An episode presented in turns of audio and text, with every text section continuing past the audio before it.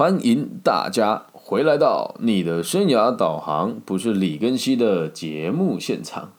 哎，今天呢，我们要跟大家分享的主题呀，我觉得相当有趣啊。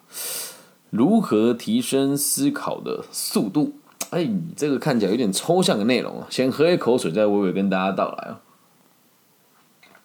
因为蛮多人会跟我说，他觉得我的思考速度比别人快很多，反应速度比也也比别人还要来得更更灵活吧？对，其实我如果很常听我节目的人就会知道，我曾经在小学的时候被诊断过有过动症。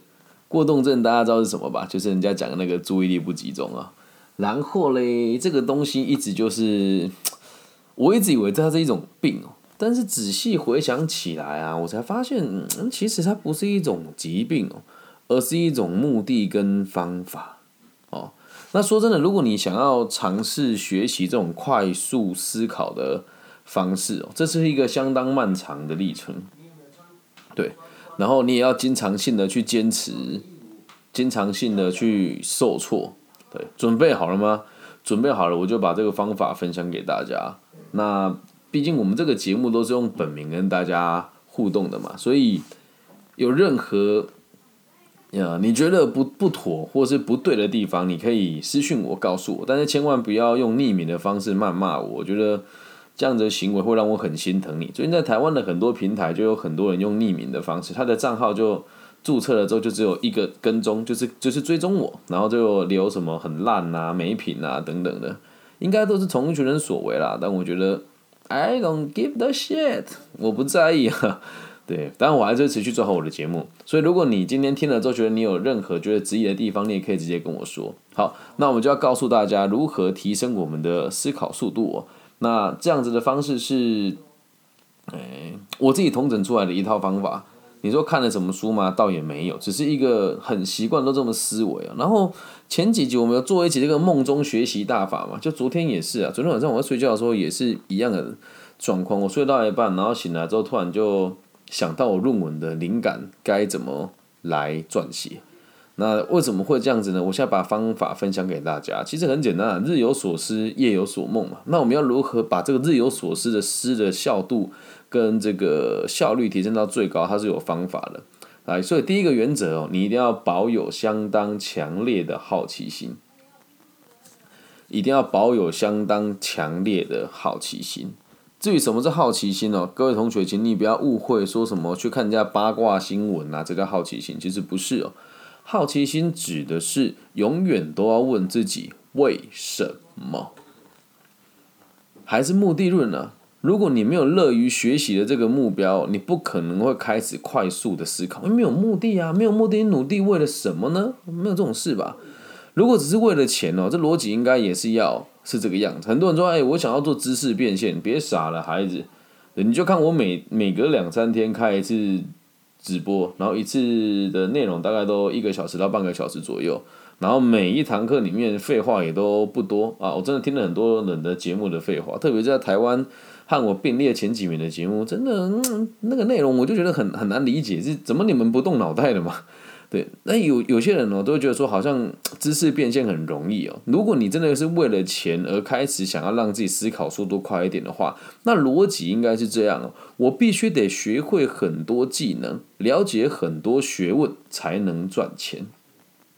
不过这一点我觉得很有趣的事情是，我家在在念东海大学 EMBA 啊，我的同学真的就每个都很有钱啊。我在我在我们班上算是收入普通的。那真的，你和他讨论这这些个案研讨的时候，你会发现有几个人他的反应速度真的就是很快。为什么？他们也理解这个道理啊。我们想赚钱，那我们就得学会很多知识。所以，如果你只是为了 你说我想要学会很多知识来赚钱，这个方向也是对的。但你要先知道。很多人都以为只要学就会赚钱，其实不是。你要能够知道你要学哪一些技能，或是了解哪一些学问，这样才会有意义嘛。那你说这样子的事情要如何让你能够持续的学习？基本上就要对每一件事情都产生好奇心。那如果以钱为出发点，就变成是也没有不对了，就是奇怪这个人怎么那么有钱？还有像我们每天在喝这个饮料的瓶盖，你这样把它扭开一拧一扭，瓶盖丢掉，这公司是谁开的啊？哎我每天穿的这些运动鞋啊，每踩几步啊，一每双鞋都还要寿命，每踩一步，这个某一些代工厂就多赚一点钱。那我们现在身上穿的衣服也是一样，你拉拉扯扯，拉拉扯扯，三年、五年、八年之后它又坏掉了，坏掉之后你要再买一件新的衣服，这些也都是赚钱的地方。从来都没问过为什么，那你怎么会思考的速度快呢？所以我们现在看到个东西在我面前出现的时候，我都会去想一件事情：是这个东西从哪里来的？谁制作它？品牌是谁的？这样了解吧。对每一件事情都要保有好奇心，不要以为能够快速思考就可以赚钱，理解吗？所以哦，只爱钱不爱智哦，你不会积极的学习。什么叫爱智哦？哲学家就是所谓的爱智之人。所以，如果你只爱钱的话，你只会去学习跟钱相关的东西，所以你的逻辑只会跟钱。你就就如果你只想了解钱的知识的话，你的逻辑是我就只会学习跟金钱相关的这个道理，而不是学会对每一件事情保有好奇心，这样能够理解吧？一定要对每件事情保有好奇心，不要告诉我说，我觉得诶有办法快速思考就可以赚到钱了，这个想法是错的。你要对每一件事情都充满好奇心，就很像我也很好奇的事情是，怎么就就就我们在这个台湾的 podcast 界就。我我我到现在还很好奇，怎么节目那么差劲，有那么多人听？然后有的人说他们可能听的就只是好玩啊，听的只是开心啊，所以我会去理解，真的有人会以杀时间的方式来听节目嘛？后来一了解之后才发现哦，我们节目的听众都是来学习的，你们在台湾的比例都算是人中龙凤了，不管在哪里都一样，就是这样子人其实非常少，所以一旦抱好奇心之后，你就会理解事情背后的根本是什么。那现在我也在试，让我的节目的流量可以更加的扩散。那我的扩散的方式也有好多种嘛，一种是增加陌生人的族群，一种是我找到能够理解我的族群，然后请他们帮我分享我的频道。所以你要对每一件事情都保有好奇。那我在做了这个动作之后，如果流量还没有上来，就会产哎妙了，为什么就会产生这种疑窦啊？为什么我的知名度没有提升？所以你的思考速度比一般人还要快很多，不停的问自己为什么。在第二个步骤，要大量的阅读任何事情。再重复一次哦，你需要大量的阅读任何事情啊，没有知识的人哦，根本没有思考的素材，真的。就像我小时候在大学的时候主持节目，大家说哇，你干话很多诶，怎么怎么讲得出这些东西？因为脑子里面都是素材啊，理解吗？所以你一定要先大量的阅读每一件事情啊，大事小事屁事鸟事，有用的没用的都一样。脑子因为没有素材，基本上就没有办法思考啊，所以很多人都会说，哎，更新的反应很快。小时候我都会沾沾自喜说，哦，对啊，我是天才，我超棒啊。长大之后才发现了，其实是我很喜欢观察很多事情，所以类比的东西就很多啊。所以请大家盘点一下你自己的专长有哪一些啊？要有一个论述的基础。如果你是一个没有基、没有专业的，你跟我说你要学习思考，不要开玩笑，你没有专业要思考一根毛啊，懂吗？没有专业，你要思考什么？那说老师，我是这个高中生，那该怎么办呢？调一个你喜欢的科目啊，深入的去钻研它。你得深入的去钻研它，所以你一定要找到一个自己的专长哦。那我是以会计跟写作两个，还有主持三个技能开始堆叠的。好，那我们举个例子哦，什么叫类比哦？嗯，就像我最近在研究 NFT 哦，这个所谓的虚拟。区块哎，这个虚拟世界里面的东西的所有权哦，这种流通货币的一种计算方式。那我当时会了解它，是因为我看到理化兄弟就是我的粉丝嘛，但同时也在网易云频道上面有这个做公播他们作品，大家有喜欢的话可以去看一看。就是有做这个 NFT，把他们的东西上架到他的这个我们所谓的虚拟世界里面，然后让别人来购买。啊，有的人会把它拿来做炒作，每个人立场不同嘛。然后看完之后，他说：“那我做了之后，就是都他说我做完这个作品都没有人买卖。他的概念是这样哦，呃，我们在网络上放了某一个东西，它是你的，然后呢，接下来有人看了喜欢，你就把这个东西再卖给他。那卖给他的时候，这个时候要怎么了解这个交易的过程？就就是 NFT，把所有权交到下一个人身上。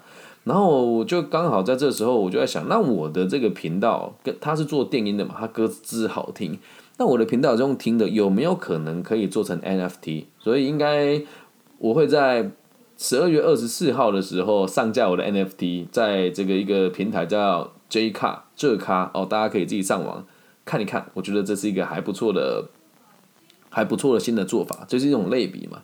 然后再第二种事情是，当我在读 EMBA，现在在东海大学就读 EMBA，在做所有的个案研讨的时候，最近我们在读一个品牌叫光泉，那这个光泉的这个平衡积分卡导入之失败，那它失败的时候，其实我们导入新的管理经验，大部分都是为了让这个主管好操控嘛，但基层员工都就啰嗦，我都知道要做什么啦，所以。在整个导入的过程当中，每个部门人都很都很排斥，只有人资部门跟资讯部门会觉得它有用。原因是因为人资部门跟资讯部门就是靠这个吃饭的，所以我看了之后就更加的笃定说，哎，那所以在一般的企业当中，我在做就业辅导的时候，一般人资部门跟这个资讯部门的人都是属于管理学的，我说我我认为它算比较边陲的地方，大家都认为他们很没用。所以，当我现在思考到这件事情之后，我就回去想，当我以前在大企业里面做人资的时候，别人会不会这么看我？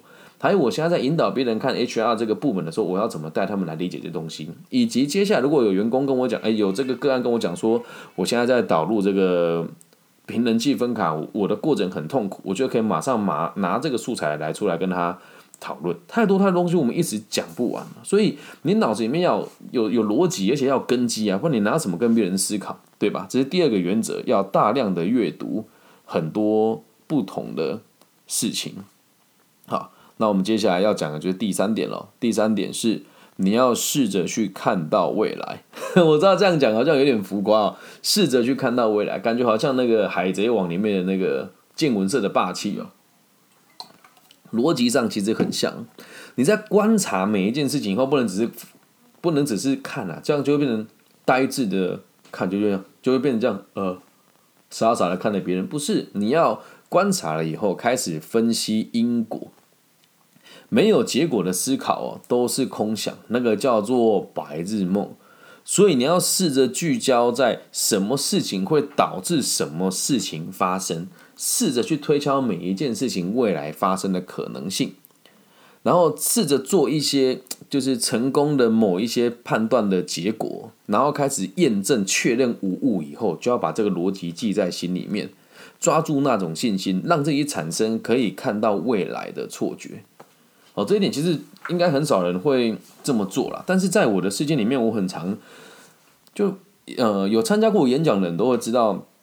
我通常看一个人 讲几句话，然后看他走个一两步的路，听他呼吸大概三十秒左右，可以猜出他七八成的个性。以及我看到一个一对情侣或者一个家庭的经营过程，我就可以看到接下来他们可能会发生的一些可能性。那你说做这件事情跟快速思考有什么关联呢？其实很有趣哦。如果你没有信心，你就不敢动脑袋。再重复一次哦，如果你没有信心，你就不敢动脑袋。但这个信心怎么怎么架构呢？我们每个人都可以做很有架构式的思考，但是你要怎么证明自己的思考是有逻辑的，就要试着去预示未来。而这个东西它没有正确答案哦。但是我知道这样子讲，大家可能很难理解。用几个具体的方式给大家听啊，就反举说，呃，我去我的我管过的企业来了一个新进的员工，然后呢，哎，这个功能都还蛮准确。通常我讲这个人的个性怎么样，十有八九都不会偏差太多。这个发生在我曾经投资过的一个集团哦，啊，在 A 中街嘛，啊，一个叫啊不不提名字啦，这些老板就是现在也没有联络了。我现在把股份卖掉，一进去我就跟他讲说，某 A 可能很快就会离职，某 B 对你忠心耿耿，但是能力不怎么样。至于某 C 嘛，他会待很久，但他会为你带来很大的麻烦。那他们说，哎，你怎么那么自以为是？真的那么准吗？哎，后来跟我说的都应验了，我股份卖掉两年，这三个员工未来的。未来的发展都跟我讲的一模一样，啊，那这就是你在做这件事情的时候，也会让别人愿意相信你。同时还有一个作用，可以让别人相信你之后，愿意把问题丢给你，让你有机会来练习呀，懂吗？所以你要不停不停的去解决问题，理解哈？看到未来，试着让自己有这种错觉。那你会说，哎，你怎么会说这是错觉啊？哎，我必须得这么讲，要不然人家会说我们很自以为是嘛。不过在我真实的世界里面。我的想法就是这样，我看到了一切百分之九十都会成真，所以大部分人如果不听我的劝，或者是他不在意，我只能说他的结果早就注定好了。那会有人讲说，那这样会不会有点过度以自我为中心呢？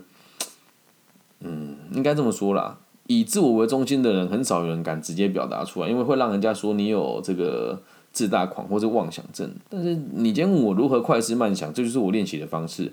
试着在每一件事情看到未来，你可以试着来做做看哦。比如说这个小时候也很喜欢观察很多事情啊，就我只要看到我的女同学啊，突然跑厕所带了一包小包包，我就知道她可能月事来潮嘛。所以这时候我就知道，嗯，那三天之后她肯定很不舒服。常态性来讲，以前我很喜欢这种方式去。把妹嘛，三天之后我会去便利商店买一个这个红豆汤，把它倒到我的保温杯里面，然后告诉她这是我自己煮的，所以这也是某种看到未来，就是你会去思考，看到很多机会，然后勇于尝试哦。然后在第四点哦，是你必须得表达出来，思考完以后，你要把你的结论告诉别人，每个人看到的都不一样。啊，那说出来，结果它就会变成一种素材，可以拿来做对比。你可以说，我觉得这件事情应该会怎么发生？那这个人会讲，我觉得不会。这时候等事情结束了之后，可能你讲的对，或是对方讲的对。那如果对方讲的对的话，你得参参参照他的经验。如果你讲的对的话，你也不用找他争辩，你只要说，嗯，我这次的判断是正确的。在你思考的过程当中，你必须得把它表达出来。就像今天我在跟大家讲这一集如何快速思考的时候，也是一样啊，我说出来给大家听。至于要不要接受，是你的自由，我不能强迫你啊。而且有人会说啊，这是神经病啊，疯子啊，怎么可能看得到未来啊？等等等等的。但你不说，你怎么知道自己是还是不是呢？而且思考这种东西本来就没有正确的答案。而最可怕的事情是哦，依照个体心理学，还有我们这个古印度哲学家释迦牟尼先生的逻辑都是一样，所有的因果都是从目的论来导向的。你认为它会发生，它就是会发生，啊。这些这种东西很有趣，人的主观意识可以决定很多事情。那如果用在自己的身上啊，你会相信自己做得到，你才做得到。所以在我们每一次的演讲到最后，我都会跟大家讲说，因为我我们都会有具体建议嘛，每次的演讲都不大一样。比如说最近一场演讲，我们讲的是这个呃自媒体，那我就会讲说，那我们接下来就是要让你大量的产出你的作品，然后你要勇于让别人阅读你的新的集数，然后要可以接受自己的。不完美，要大量的产出才能提高你创作的质量啊！每次讲完之后，也都是替大家解决问题嘛。你你要来听我的演讲，肯定代表你想学习新的东西。新的东西我想得得不到，那就是问题。我把我的论点跟我的想法分享给大家，讲出来之后，让他自己去执行。而在这个这个过程当中，还有还有一点很重要的事情是，第五点叫做开始执行啊。所以，我我们讲出来之后，你就要开始去做这件事情，读书，然后说出来。哦，思考，然后说出来。接下来是相信你想相信的。那这个表达跟开始执行哦，这个第六点我就没有再特别提了。最后这个我觉得就算是第五点吧，相信你想相信的。我们讲了这么多，你如果不相信自己思考速度是快的，或者是你如果不相信我的思考速度是快的的话，那你就得多花一点时间来理解你是否要相信这个论点跟想法。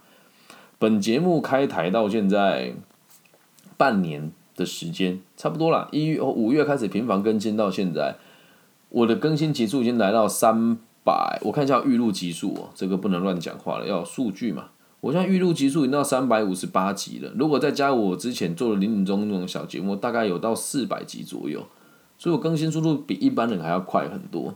那如果你愿意相信我，反正你都听我的频道嘛，照这个方法去做做看，没有什么不好。那记得你在执行的时候，你不需要到处跟别人讲说我在做这件事情，不用。你平常我观察那么多次，我也不会说出来。就比如说我们现在台中市的这个青年咨询委员会，我大家看懂每个人心里面盘算的是什么比如说有一个某一个组的组长，他就想要在这个地方让人家觉得他很厉害，然后去外面演讲嘛。然后另外有一个委员是希望来这个地方洗点经验，然后去演讲走入我这个行业嘛。然后还有一个人是想要透过这个方式跟我觉得好像沾上边，让大家都以为这个委员会里面每个人都做演讲一样。很多人想踏入这个行业。然后有的人是想要来这边混点经历，所以一看就知道。那我们在思考，我会跟他讲：“哎，你是来混日子哦，哎，你是来抢我饭碗的，不会，懂吗？”所以就开始去执行，相信你想相信的。那因为这一集比较像是建议类型的节目，比较比较像建议类型的这个内容，所以最后我也要问你一件事啊，因为你听了之后得去执行。那在执行的过程当中，我希望你可以去思考：现在你听完之后想不想开始做？啊，第一个问题是。听完之后，你觉得做了对你有没有帮助？啊，如果有人就默默的点点头，好，然后第二个事情是你愿不愿意去做啊？用我们刚刚所讲的方式帮他复习一下，要有好奇心，大量的阅读任何事情，然后你要试着让自己去预测某一些未来，造成自己可以看到未来的错觉。然后第四件事情是你要可以表达出来你思维的这个逻辑，并且去试着用最快速的方式和别人论证。最后一件事情，你你最后一件事情是你得开始执行，然后在执行完之后把它说出来，跟更多人讨论，这样能够理解吗？那如果你觉得有帮助，然后你愿意做，你也认为自己做得到，最后就问你，那你相不相信你做了之后会有改变？如果有的话，那这一集听完对你的帮助就很大了，这样能够理解吧？因为毕竟今天的问题是快速的思考，所以我也没有去参考任何。哎呦，我有去网络上看一些文章啊，但写的都很离奇啊，就是连我都看不懂了。所以我把我自己认为可以做的方法分享给。大家，那也希望大家听完之后可以试着试试看。那执行上有任何问题，就欢迎大家私讯我。王一允的同学呢，在下面留言就可以看到啦。那如果你是这个其他平台或者是比较害羞的朋友，可以加我的微信号，我的微信号是 B 五幺五二零零幺。那希望我们的节目的存在呢，都可以让更多不同的朋友学习到不同的的这个可能性，然后进而让这个社会更加的安定。那最后也要邀请大家，听完之后如果觉得这个节目还不错。麻烦你帮我追踪、分享、加按赞，并且啊，找一个舒服的角落，照这个节目听完之后，闭上眼睛，祝福在全世界听这个节目的每一个人都可以平安、健康、顺心，包含你，包含我。好，那以上就是这期全部的内容喽，希望对大家有帮助。好啊，那最后 的最后是还是要不免说讲一句：我爱你们，拜拜。